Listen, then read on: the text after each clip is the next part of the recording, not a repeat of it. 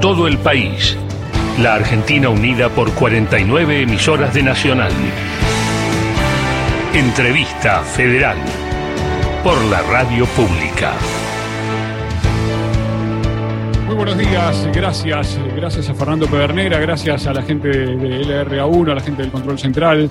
Aquí estamos nuevamente en esta entrevista federal. Mi nombre es Martín Bibiloni, a través de una plataforma digital conectado con periodistas de la radio pública en diferentes puntos de la Argentina. Nos reunimos para recibir a Daniel Filmus, el ministro de Ciencia, Tecnología e Innovación, que nos recibe ya en este espacio por segunda vez. Eh, lo había hecho anteriormente hace varios meses, pero ocupando otro rol este, en la Secretaría a cargo de toda la cuestión Malvinas y ahora desde el Ministerio de Ciencia, Tecnología e Innovación de la Nación. Daniel Filmus, gracias por este espacio con la radio pública. Muy buenos días y bienvenido nuevamente. ¿Cómo te va? Muy buenos días, buenos días a todos y todas. Un gusto enorme poder estar al mismo tiempo en tantos puntos distintos del país, así que les agradezco mucho la posibilidad. Al contrario, los agradecidos somos nosotros. Ya iniciamos este viaje, te propongo viajar a la ciudad de Viedma. Adrián, buen día, adelante. Ministro, buen día. Gracias ante todo por brindarnos este espacio y si me permite quería abrir con una pregunta compuesta teniendo en cuenta los desafíos mundiales, la aceleración que hizo la pandemia, podríamos decir, en perspectiva, ¿cuáles podrían ser los caminos para nuestro país enlazando con la educación desde el nivel inicial y con el desarrollo de cada una de las regiones? Bueno, eh, sin lugar a dudas, lo que planteó centralmente la pandemia es una evidencia que tenemos que tener en cuenta. Los países que concentran el conocimiento, los que concentran el saber, también concentran y monopolizan la decisión sobre la vida y la muerte de todos los habitantes del planeta.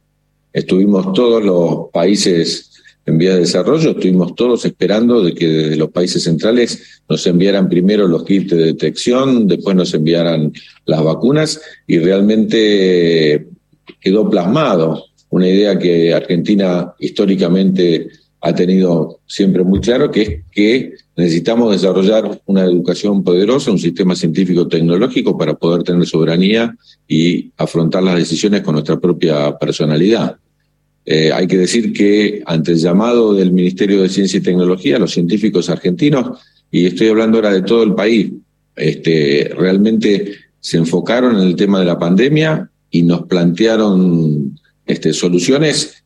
Recuerdan que al principio no podíamos prácticamente testear porque no teníamos los kits, hasta que nuestros propios científicos desarrollaron kits nacionales que con el trabajo de las pymes logramos no solo satisfacer las necesidades locales, sino exportar el barbijo, el famoso barbijo del CONICET, que muchos de ustedes deben tener.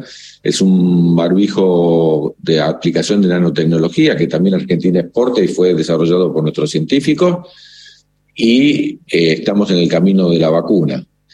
¿Por qué Argentina pudo ponerse a la cabeza de los países latinoamericanos, no solo en la fabricación de vacunas que tienen desarrollos externos, sino tener nuestras propias vacunas, como estamos ahora ya avanzando en terminar la fase 1 de la, de la vacuna nacional, justamente porque tenemos una investigación básica muy importante. Y esa investigación básica tiene que ver con una tradición de muchos años. Argentina es el país que tiene eh, más premio Nobel en el hemisferio sur vinculados a ciencia. Argentina tiene una tradición enorme y esa tradición estaba muy vinculada a la historia educativa de la Argentina, que a partir de la 1420 desarrolló un sistema educativo, para que ustedes tengan una idea, al mismo tiempo que nosotros teníamos eh, como obligatoria la escuela primaria, Brasil todavía tenía esclavitud. Realmente Argentina tiene un desarrollo educativo poderoso, muy golpeado por la pandemia, sin lugar a duda, y tiene una experiencia en la investigación científico-tecnológica enorme que hoy se está poniendo en valor a partir de la pandemia. Así lo vive nuestra población. Todas las encuestas muestran que eh, la valoración de los argentinos y argentinas hacia la ciencia y hacia los científicos es enorme y que fue solidificada a partir de la pandemia. Muy buenos días, ministro. Virginia Calzada Fraché de Radio Nacional Bahía Blanca lo saluda. ¿Cómo le va? ¿Qué tal? Buen día. Buen día. Usted ya hacía referencia a propósito de lo que significa el desarrollo científico y tecnológico. La pregunta va en clave de cómo se piensa ese desarrollo científico y tecnológico eh, en desarrollos productivos regionales, digo, para entender que, digamos, haya una ciencia que sea mucho más este, federal en esos términos, pero que también eh, haya eh, producción y, en, en, las regiones, ¿no? Y que, por ejemplo, no haya desarraigo de poblaciones, ¿no? Que haya un unidades productivas que se puedan eh, llevar adelante. ¿Cómo, digamos, este, se teje o cómo es esa trama entre eh, los desarrollos productivos eh, regionales y la ciencia, la tecnología y las investigaciones científicas? Bueno, para, no solamente vender materias primas, sino también para vender allí este, lo que tiene que ver con la, generación de desarrollos tecnológicos. Bueno, como la pregunta anterior, son realmente dos preguntas que van al núcleo central de nuestra preocupación. Y en ese sentido trabajamos eh, cotidianamente. Si uno analiza la ciencia y tecnología en la Argentina, yo decía que tiene un desarrollo realmente importante, muy diversificado, pero si uno lo mira por este, distribución regional, es, eh, se podría decir, uno de los elementos más concentrados en la región central y metropolitana. El 85% de la ciencia y la tecnología, casi el 85% de los científicos y de la inversión en ciencia y tecnología está en la zona central y en la zona metropolitana. Eh, voy a dar un ejemplo. Eh, hace poco, hace un par de semanas, estaba acá el ministro de Ciencia y Tecnología de Chile. Fuimos a visitar la ciudad universitaria, dos edificios enormes como el IFIBINE y, y el Cero Más Infinito, le pregunta al decano de exactas cuántos investigadores hay en ese edificio y él dice hay mil investigadores. Y agrega, y hay más de mil becarios de CONICET también. Si en un edificio teníamos más de dos mil investigadores. Yo venía de Formosa, donde ah, ahí hay seis investigadores del CONICET, para tener una idea de la proporción. La concentración este, es enorme y, entre otras consecuencias, tiene esto que vos señalabas recién, que eh, impide que los jóvenes que quieren investigar se puedan quedar en los lugares donde nacieron y donde estudiaron. Entonces atrae en las grandes ciudades en este punto si quieren seguir investigando. Y la otra consecuencia es la que señalaba, no se puede agregar valor allí donde está el desarrollo de las materias primas y terminamos en última instancia exportando commodities sin valor agregado a partir del trabajo y de la capacidad de investigación y de innovación que tienen argentinos y argentinas. ¿Qué hay que hacer con eso? Bueno, tenemos una herramienta enorme, que es que el año pasado se aprobó en la Argentina por unanimidad la ley de ciencia y tecnología y su financiamiento. Ese financiamiento de la ciencia y la tecnología, que para que ustedes tengan una idea, la inversión en ciencia y tecnología en la Argentina en el año 2015 había llegado al 0,37 del PBI la inversión nacional, excluyendo universidades, había llegado al 0,37. En el 2019, del 2015 al 2019, cayó al 0,22, casi la mitad. La ley esta se propone llegar al 1% en 10 años, lo implica multiplicarlo por 4. Este año ya tendríamos el 0,31, si ni siquiera recuperamos lo de 2015, pero del 0,22 estamos este, casi duplicando la inversión en relación a un PBI que también es más grande que el del 2019. Y lo que dice la ley es que el 20% de ese aumento, que es una cifra considerable, tiene que dedicarse a federalizar la ciencia y la tecnología. Es decir, que la responsabilidad de nuestro ministerio es distribuir entre las 24 jurisdicciones en forma federal esos recursos. Voy a dar ejemplo.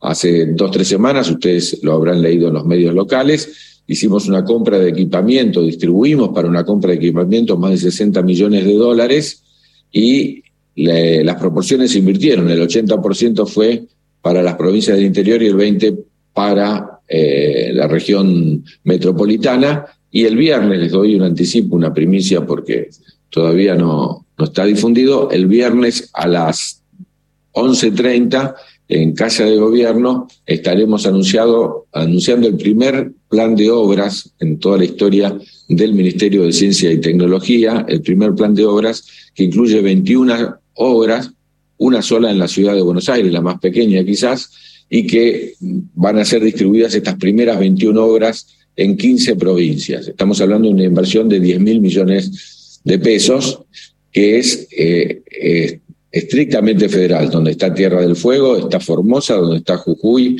está Salta, está Mendoza, Misiones, están una buena cantidad de provincias, las que todavía no están en este plan de obras van a estar en, la segunda etapa que se va a anunciar sobre fines del mes de agosto. Con esto lo que quiero decir es que ese 20% del aumento del presupuesto que lo tenemos destinado a federalizar va a ser un esfuerzo enorme que va a hacer este ministerio para que la ciencia y la tecnología llegue justamente allí donde más hace falta, que es en los lugares donde se producen las materias primas. Así que estamos trabajando fuertemente y te agrego algo más que también es una, todavía no lo anunciamos públicamente, así como tenemos un programa Raíces para recuperar a los científicos que se fueron del país y quieren volver a trabajar acá, estamos iniciando un programa que se va a llamar Raíces Federales, que va a propiciar y financiar a aquellos científicos que quieren volver a sus provincias o equipos de investigación que quieren asentarse en provincias y poder desarrollar ahí trabajos específicos. Voy a dar un ejemplo de un, ejemplo exitoso de unos años atrás, que es el de Palpalá en eh, Jujuy, donde se instaló un centro de investigación para el tema del litio, eh, a partir de una investigadora que vino fuera del país y todo un equipo que se acopló allí. Ese va a ser el modelo que vamos a aplicar también en las otras provincias. Ministro Diana Costanzo lo saluda desde Buenos Aires. ¿Cómo le va? ¿Qué tal? Buen día.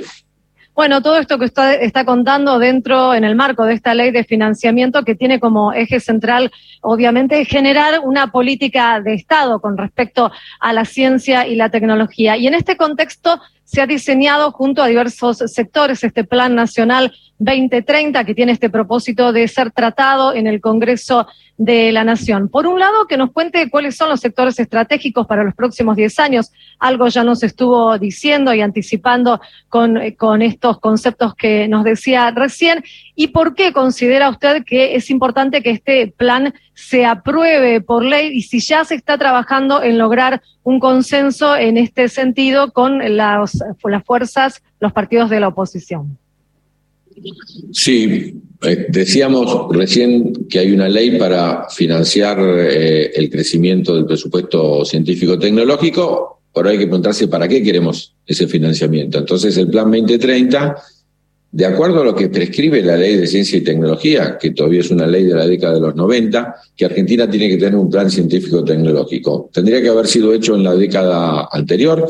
Sabemos que en los, entre el 2015 y 2019 prácticamente hasta el propio ministerio desapareció, fue degradado y se convirtió en secretaría. No se hizo ese plan. Entonces nosotros un poco tardíamente estamos tomando ese desafío que nos plantea la ley de ciencia y técnica y a diferencia del plan 2020, que sí hubo un plan en su momento, pero fue una decisión del Ministerio, queremos que sea política de Estado, como vos señalabas, y que sea aprobado por todas las fuerzas políticas en el Congreso de la Nación. Y el plan tiene dos partes, una parte nacional y una parte provincial. Por primera vez el plan va a tener eh, los objetivos que cada provincia se propone y que vamos a colaborar en financiar desde la Nación. Es decir, que el plan contempla 24, eh, em, diríamos, capítulos provinciales donde cada provincia dice lo que se plantea, capítulos regionales. Yo hablaba recién del tema litio, por ejemplo, el tema litio es un tema de Catamarca, Jujuy y Salta, eh, hay temas de enfermedades subtropicales, temas que tienen que ver con el océano, estamos hablando del sur, temas antárticos, también estamos hablando del sur. Si hay temas regionales, hay temas provinciales y lo que estamos definiendo son 10 grandes temas nacionales. 10 grandes temas nacionales. ¿Cuáles son esos temas? Bueno, tienen que ver algunos con desarrollo de la bioeconomía y fundamentalmente para el desarrollo de las industrias que tienen que ver con la agricultura en la Argentina y con la ganadería temas que tienen que ver con el desarrollo espacial, temas que tienen que ver con el desarrollo oceánico y la plataforma continental argentina, el tema de la salud, está el tema de transición energética como uno de los elementos principales, Y cuando hablo de transición energética, ahí tenés un ejemplo claro, que una cuestión es hablar, decía, de tres provincias del litio, pero otras energía eólica, en otras energía solar, en otras energía nuclear. Cada provincia tiene su propia perspectiva en esa dirección, pero también hay temas de investigación sociales colocados dentro de los diez más importantes. El tema de la educación, que estaba vinculado a la primera pregunta, el tema de la pobreza y el tema de todo lo que contempla la cuestión de derechos humanos y fortalecimiento de la democracia, donde incluye tanto seguridad como justicia y eh, ampliación de derechos.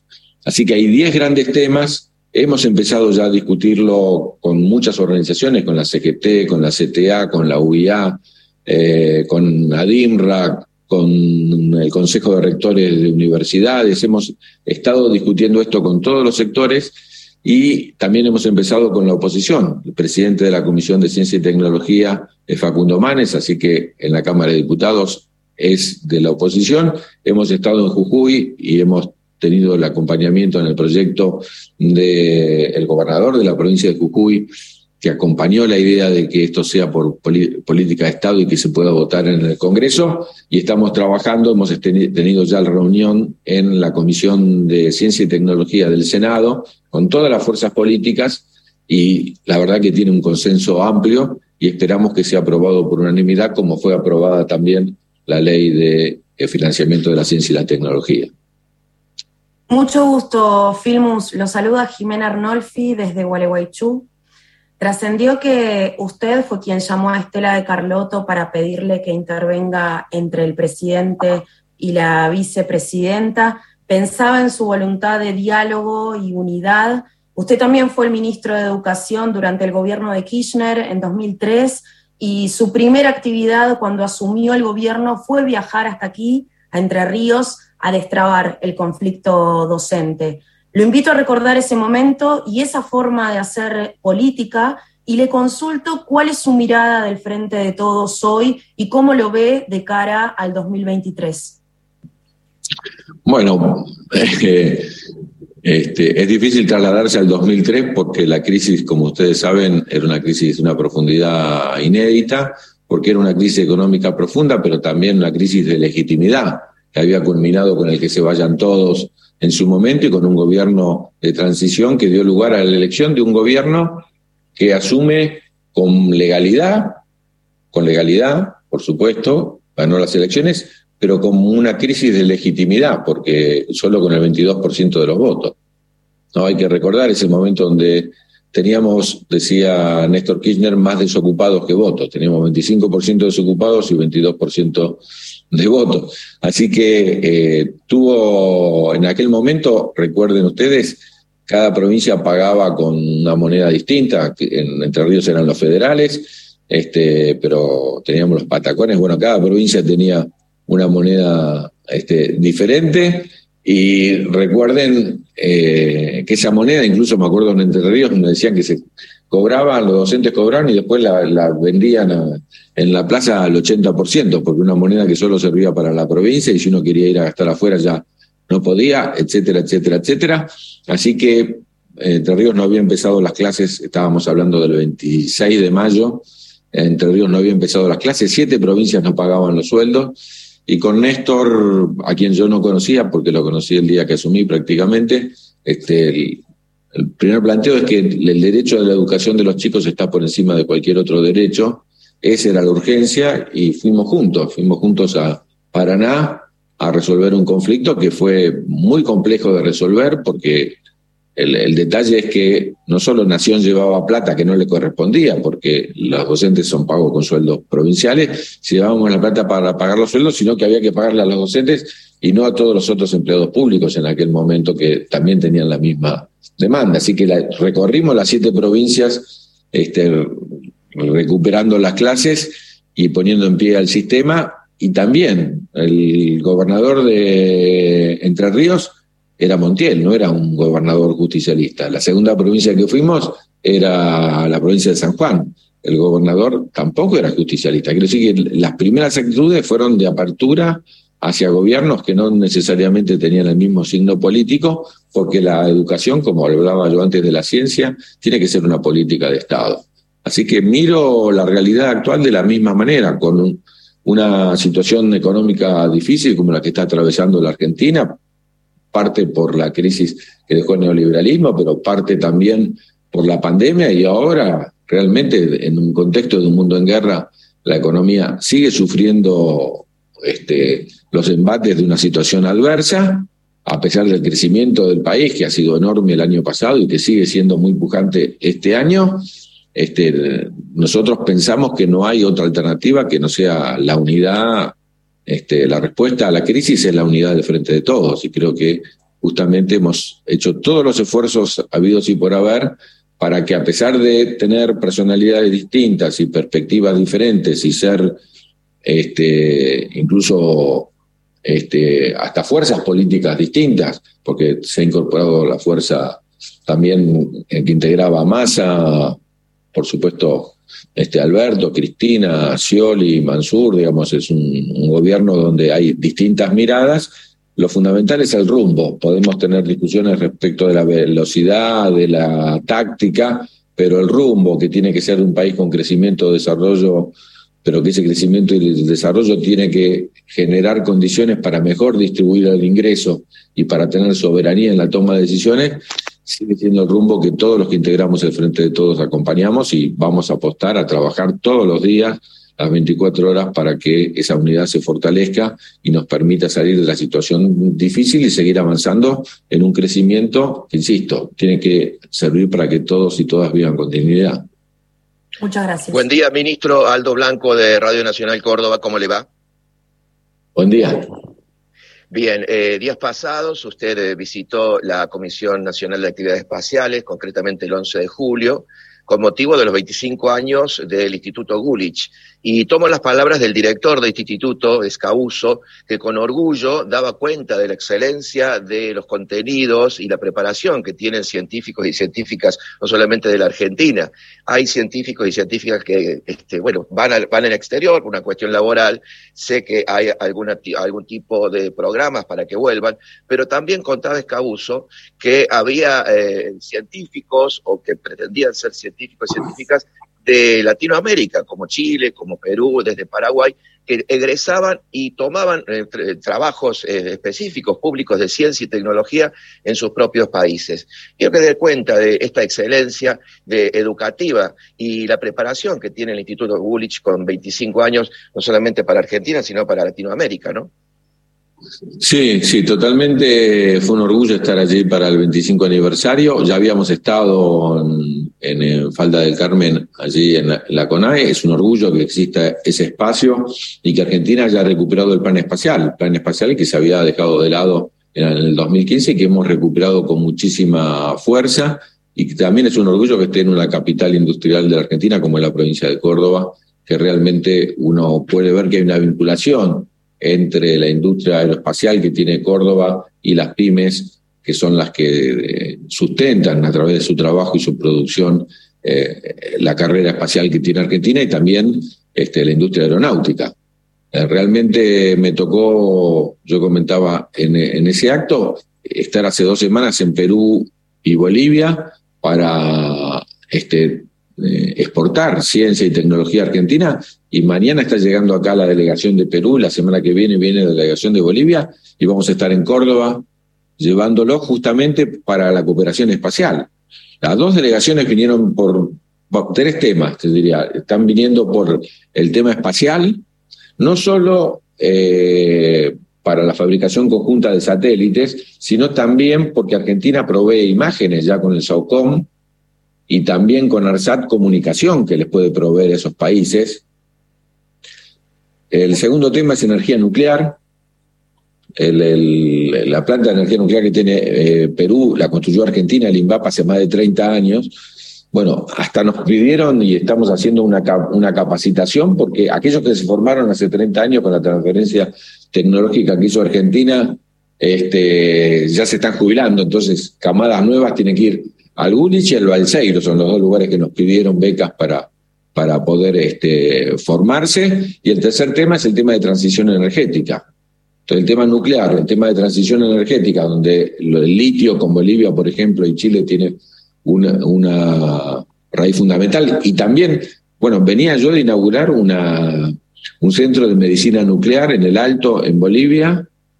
Argentina le vendió a través del INVAP tres centros de energía nuclear. Imaginemos lo que de medicina nuclear, perdón. Imaginemos lo que significa eso, 50 millones de dólares cada uno. Y estuvimos hablando y vienen acá para tratar de ampliar eso. Imagínense, no quiero decir, las cantidades de toneladas de soja que necesitamos este, para eh, tener ese monto y la cantidad de trabajo que significa argentino poder exportar esa tecnología. Me tocó estar, me preguntaban por el 2003, voy a contar la anécdota del 2007. En el 2007 estuve en Australia cuando se inauguró el reactor Opal. Este, exportación de tecnología argentina a Australia que fue más de 200 millones de dólares que Argentina exportó, la exportación más grande de Argentina y la importación más grande de Australia. Y ahora hemos ganado en Holanda, bueno, como saben, en muchos lugares del mundo, justamente a partir de esa característica de Argentina, que es un sólido desarrollo científico-tecnológico. Estamos en la entrevista federal, estamos conversando con el ministro de Ciencia, Tecnología e Innovación de la Nación, con Daniel Filmus. Estamos compartiendo esto para todo el país, por cada una de las 49 emisoras que la radio pública posee en diferentes puntos de la Argentina y estamos reunidos a través de una plataforma digital con varios periodistas de diferentes puntos de, nuestra, de nuestro país. Le propongo, Daniel, viajar a la ciudad de Las Lomitas. Norma Vergara está allí sentada en el estudio. Norma, te escuchamos, adelante.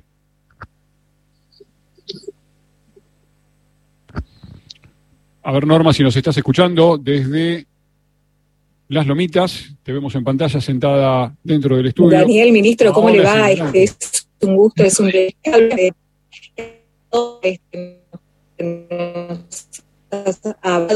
Visitó en marzo nuestro científico y tecnológico, obra que había sido es que no te escucho, perdóname. sí, no se está escuchando bien, Norma. Vamos a ver si podemos mejorar un poquito la conectividad. Este, Norma está en el RA20, las lomitas. A ver, Norma, vamos a probar de nuevo.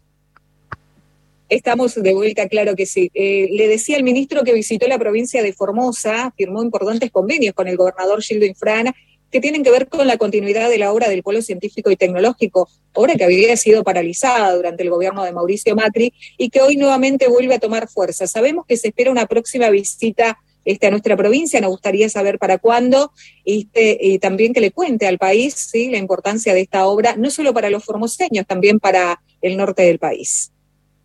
Sí, hemos estado ya un par de veces en Formosa y estaremos próximamente en el mes de agosto, pero antes que eso también les doy la primicia, estaremos firmando con el presidente de la Nación y con el gobernador Linfram el viernes, como señalaba en el en el Museo del Bicentenario, este, la, eh, la fábrica de bioinsumos, eh, una eh, obra de 527 millones de pesos, que es una, em, una, empresa pública para la producción de bioinsumos que va a estar ahí en el centro tecnológico que visitamos.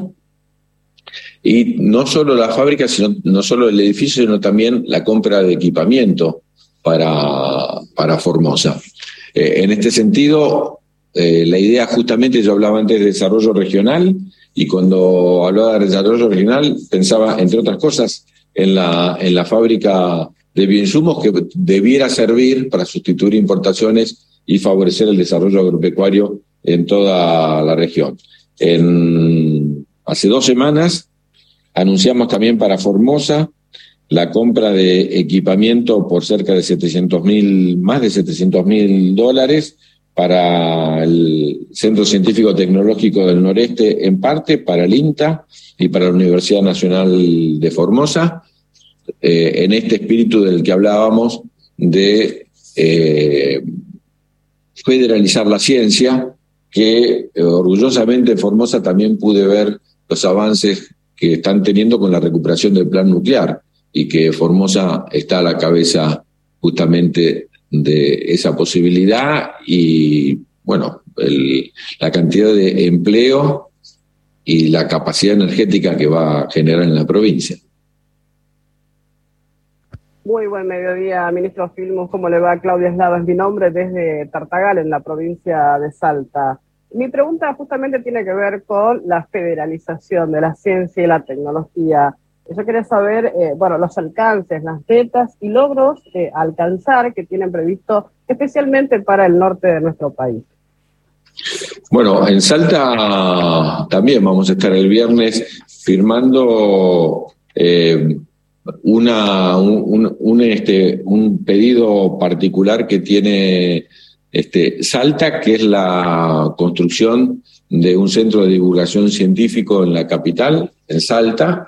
Eso lo vamos a estar firmando este, el viernes, pero el viernes también vamos a anunciar con el gobernador, que va a estar acá en Buenos Aires, y el secretario de Energía, eh, al mismo tiempo con Darío Martínez y con Basualdo, vamos a estar anunciando que ya se llamó a licitación. Es un anuncio tardío porque ocurrió al principio de esta semana, pero no tuvo, en su momento no, no pudimos juntarnos todos para poder anunciarlo, la construcción de una central eléctrica para el proyecto Salta una ventana al universo. Estamos instalando en Salta, como ustedes saben, va a ser la capital argentina de la astronomía, este, prácticamente Salta, porque estamos en Chorrillo a, 5.000 metros, estamos instalando eh, equipos eh, junto con una parte, con el, se llama el CUBIC, con la Comisión Nacional de Energía Atómica y con eh, el,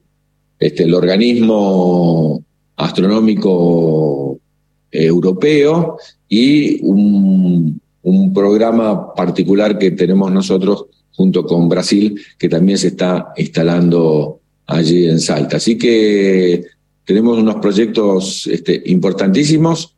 Hemos estado este, allí eh, reunidos hace, creo que 15 días, 20 días también en Salta, este, diseñando programas de vinculación científico-tecnológica con pymes y hemos estado en la entrega de eh, la agencia de I+D a numerosas pymes de, de Salta para transferencia de investigación científica al trabajo productivo. Así que la verdad es que Salta es una de las provincias que más se ha esmerado en poder aprovechar este, este proceso de federalización de la ciencia.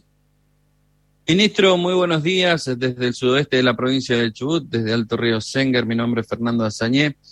Y mi pregunta va más relacionada al tono personal, ¿no? Porque hoy está como ministro de Educación, Ciencia y Tecnología, pero también estuvo muy cerca eh, cuando fue secretario de, un tema sensible para todos los argentinos, como, como lo son las Malvinas. Em, ha estado como ministro de Relaciones Exteriores y Culto. ¿Cuál de todos estos cargos es el que quizás más lo motivó, más lo, lo, mantuvo atrapado? ¿Cuál es el que hubiese decidido? Porque la política nos lleva a esto de, ir mutando de un lado a otro, pero ¿con cuál se hubiese, le hubiese gustado quedarse? ¿Cuál fue el mayor desafío?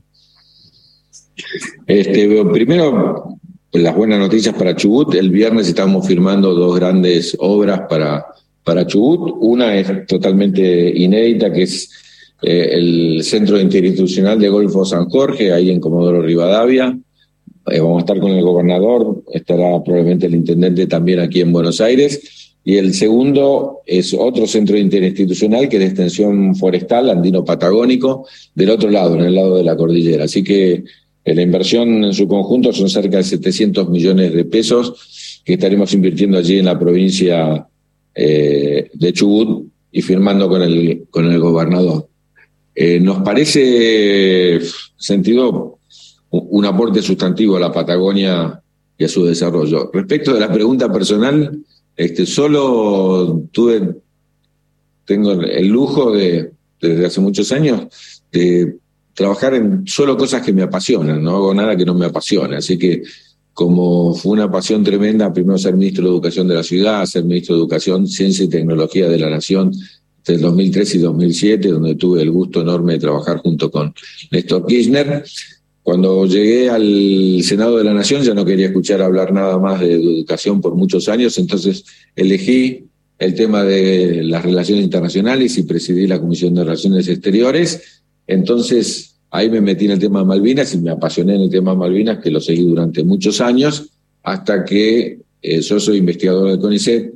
Eh, Alberto Fernández hace poco tiempo me eh, pidió que tomara el área de ciencia y tecnología, que para mí es una pasión porque es mi trabajo de cotidiano, digamos, cuando dejé la gestión en el 2015 volví a investigar en el CONICET, este, es mi, mi tema y mi tema de investigación es la educación justamente, así que en cualquiera de los temas me sentiría muy cómodo, pero si hoy tengo que elegir, creo que el futuro de la Argentina depende en buena medida de que creemos política de Estado en ciencia y tecnología. Así que estoy con una pasión enorme, estoy digamos, con unas ganas enormes de seguir aportando en un momento privilegiado, que es el momento en que tenemos la ley de financiamiento de la ciencia y la tecnología y nos permite poner en marcha eh, un conjunto de proyectos enormes y esta posibilidad que si yo veo a cada uno de ustedes de dónde es, puedo decir, estuve en esa provincia tal día porque he recorrido las 24 provincias, las 23 provincias y la ciudad de Buenos Aires y este, en todos los lugares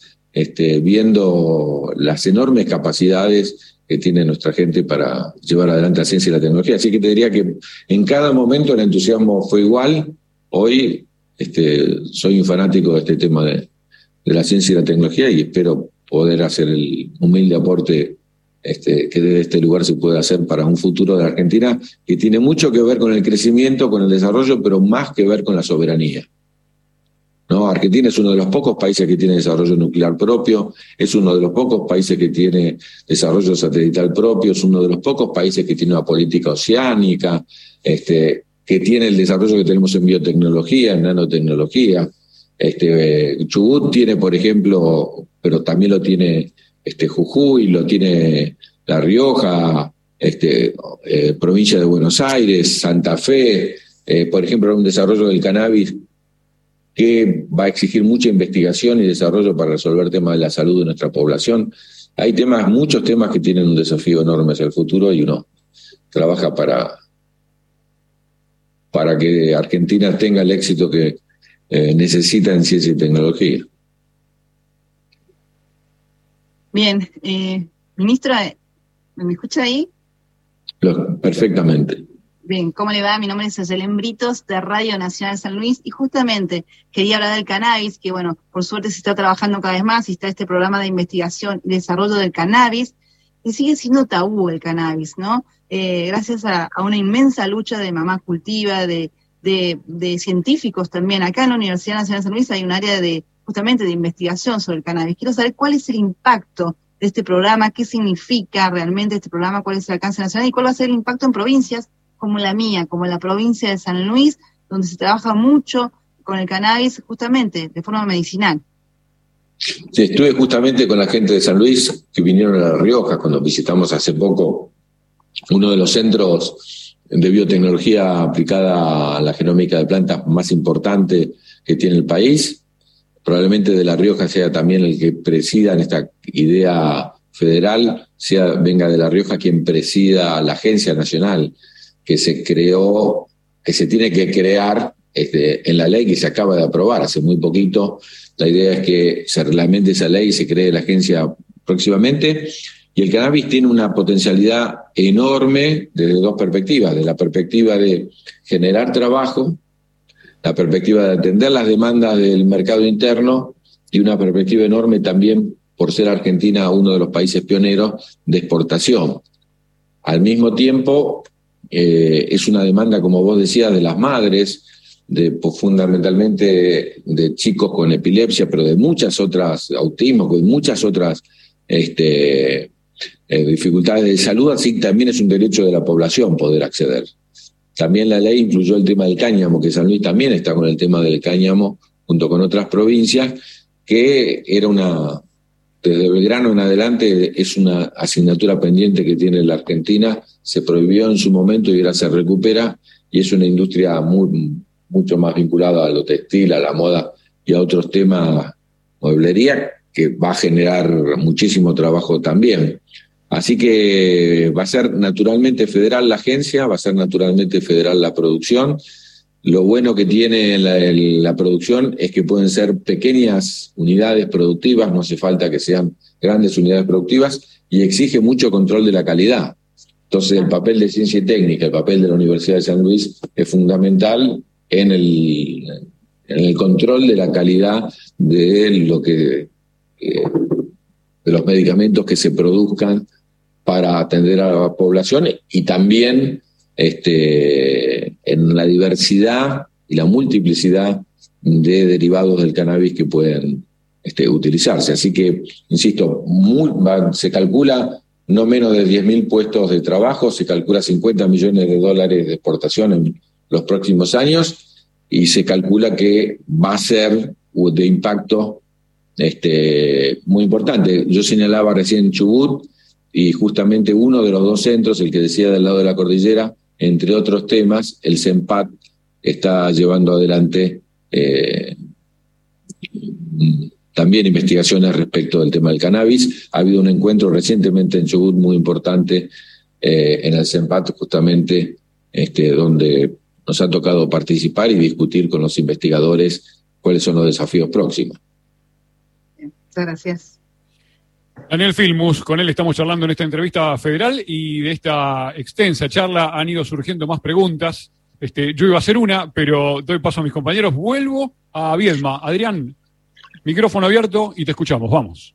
Sí, ministro, usted habló hace un ratito de I más D eh, y la pregunta es, corríjame si no es correcto, tenemos por costumbre eh, que el Estado argentino invierte, si bien uno puede decir que esa inversión estatal es mixta porque está compuesta por los aportes privados, pero concretamente, ¿hay inversión privada en este momento para investigación y desarrollo, que sabemos que es fundamental? ¿Cómo estamos en ese tema y qué ve en perspectiva, no? Es muy interesante la pregunta. Eh, para que tengamos una perspectiva, en los países que más invierten en ciencia y tecnología, caso de Israel, cerca del 5% del PBI, el caso de Corea, Japón, Alemania, que están entre el 3, el 4%, otros países europeos, el caso de Estados Unidos, este, nunca el Estado invierte más que el 1 hasta el 1,5% del PBI. El resto es inversión privada. Argentina, al revés, tiene mucha más inversión pública que inversión privada. Recomiendo mucho un artículo que salió en el diario Perfil eh, a un premio Nobel, un reportaje que hizo Fontevecchia este último fin de semana, Sheckman, realmente premio Nobel de Biología 2013, donde él plantea este, este debate fundamental, cómo articular la inversión pública con la inversión privada. Eh, entonces, si él dice, muy bien, la inversión pública va más a la investigación básica. Sin esa investigación básica no hay, no hay inversión privada. Y Argentina el año pasado votó también, recordémoslo por unanimidad, una ley que es la Ley de Economía de Conocimiento, que lo que hace es favorecer la inversión privada a través de exenciones impositivas. Pero en este momento tenemos ya con media sanción de diputados y está entrando al Senado, esperamos que ya en el mes de agosto se apruebe la ley de bio y nanotecnología, que recupera la vieja ley que habíamos hecho nosotros en el, con todavía el ministro Lavagna en el 2004 y la actualiza incorporando la nanotecnología también a los beneficios. Está la ley de electromovilidad para discutirse. Son todas leyes, la del propia del cannabis, son todas leyes que contemplan la creación de eh, exenciones impositivas, la de crédito fiscal, esa ley también es muy importante, exenciones impositivas para la inversión privada en I+.D., para favorecer la I+.D. Y el circuito virtuoso, como todos sabemos, es justamente la inversión pública del Estado Nacional, las universidades o los centros de investigación del CONICET y la inversión privada. Cuando uno, ese triángulo se llama comúnmente triángulo de sábado, cuando funciona y tracciona la inversión pública, esa inversión privada, entonces empezamos a estar en una situación virtuosa.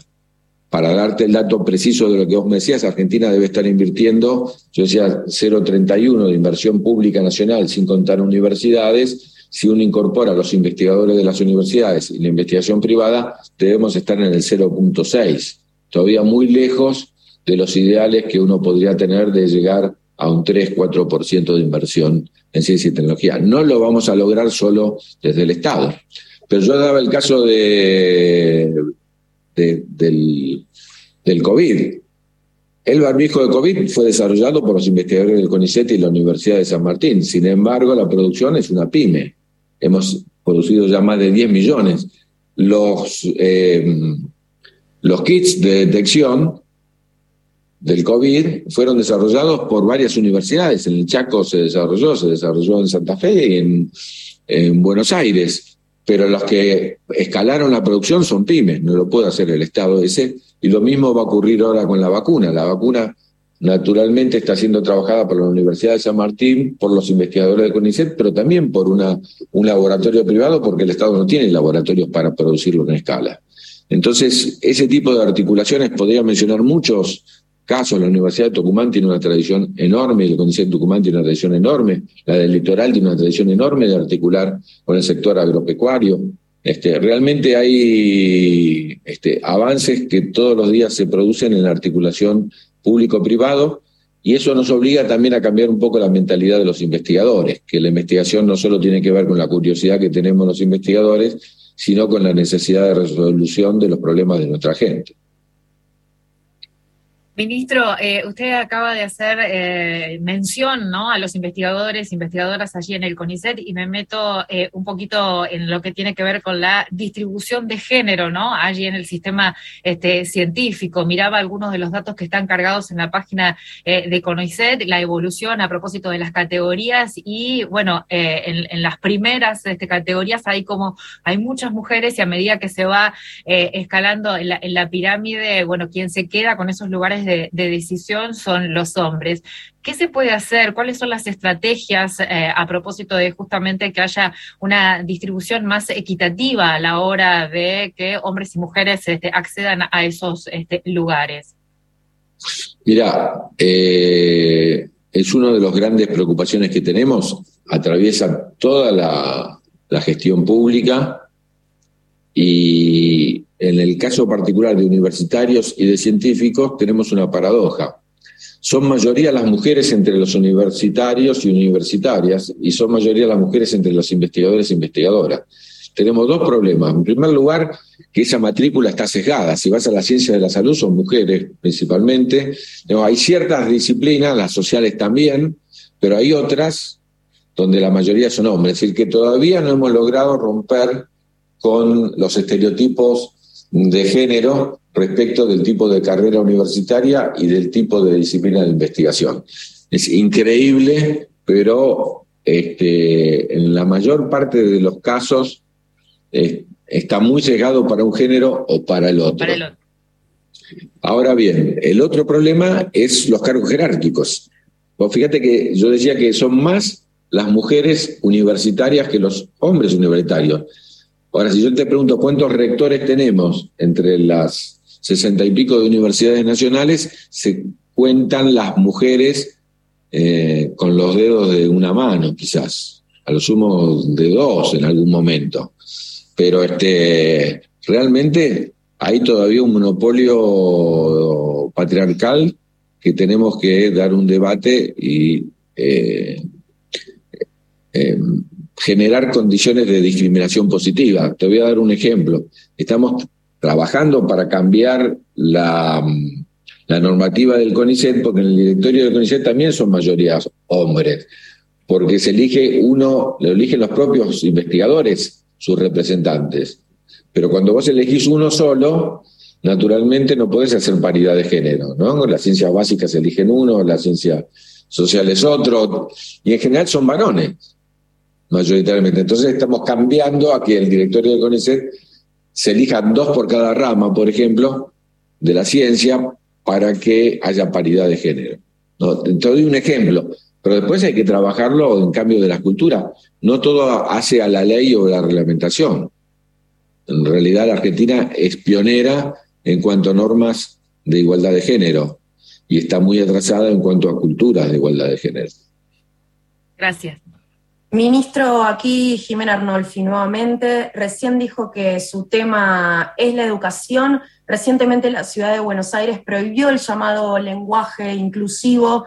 Em, han dicho incluso que la utilización del lenguaje inclusivo perjudica la comprensión. ¿Qué opina sobre este tema y por qué considera que determinados avances en materia de derechos son utilizados por los sectores conservadores para hacer política partidaria? Bueno, yo escribí un artículo bastante denso respecto del tema, oponiéndome a la prohibición.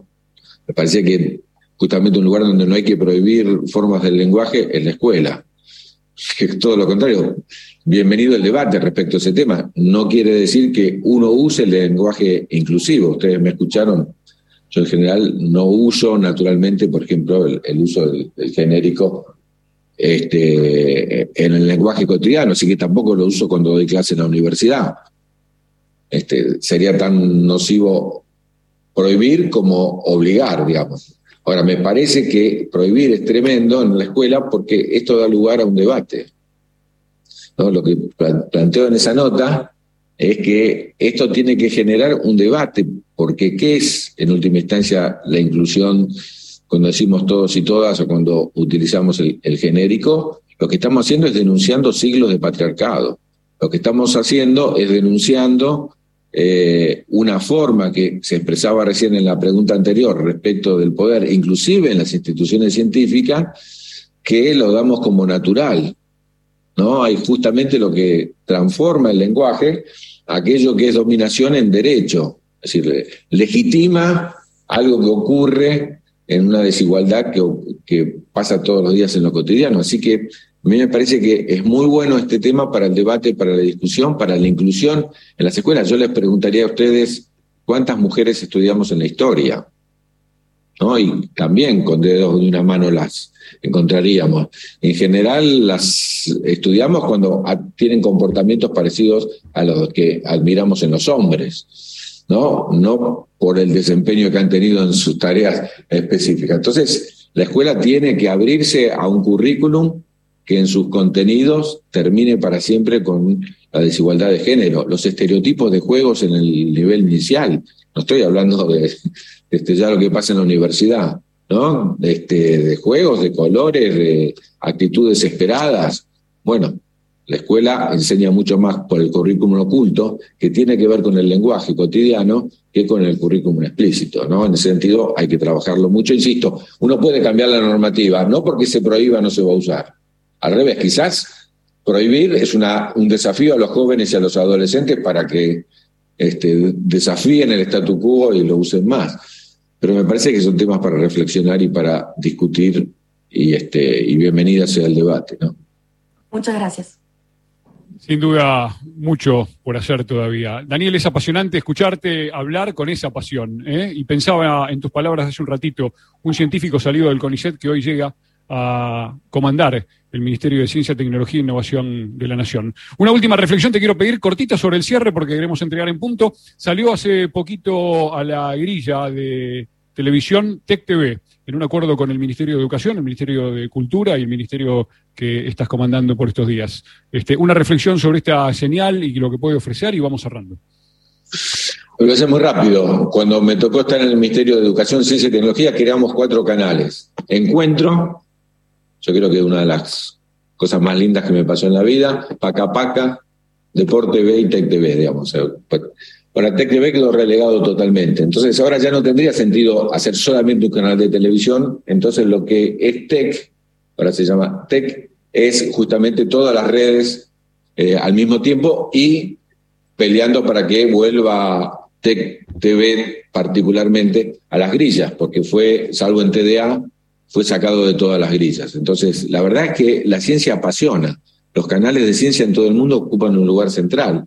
La forma de introducir a nuestros jóvenes a una vocación temprana hacia la ciencia pasa muchas veces por las redes hoy y por la televisión. A eso apostamos. Gracias por este ratazo enorme con la radio pública, por esta entrevista federal. Eh, déjenme terminar felicitando a la Radio Pública Nacional, donde vamos, la escuchamos, estamos orgullosos de que ustedes estén en los confines del país, eso hace a la soberanía, nuestra soberanía cultural, es irreemplazable. Felicitaciones, felicitaciones a la dirección de la radio y felicitaciones a todos los que la llevan adelante con mucho esfuerzo en los lugares más difíciles del país. Cuenten con nosotros siempre. Gracias, gracias por esas palabras lindas, porque a los que hacemos Radio Nacional eh, es lo que más nos enorgullece, llegar justamente a todos los rincones de la patria. Gracias. Daniel Filmus pasó por la entrevista federal, el ministro de Ciencia y Tecnología e Innovación de la Nación. Cerramos aquí. Muchísimas gracias a todos los colegas que han participado de este espacio. Gracias a Fernando Pedernera, a Andrea Valdivieso, a la gente del control central de LRA1 y por supuesto continúen cerquita de la programación de Nacional, que en cada una de sus emisoras continúa a partir de este momento con su respectiva programación. Gracias, Daniel, que ya lo vemos en pantalla, y gracias a todos. Volvemos a Maipú 555 y luego a cada una de las 49 emisoras con su respectiva programación. Hasta luego.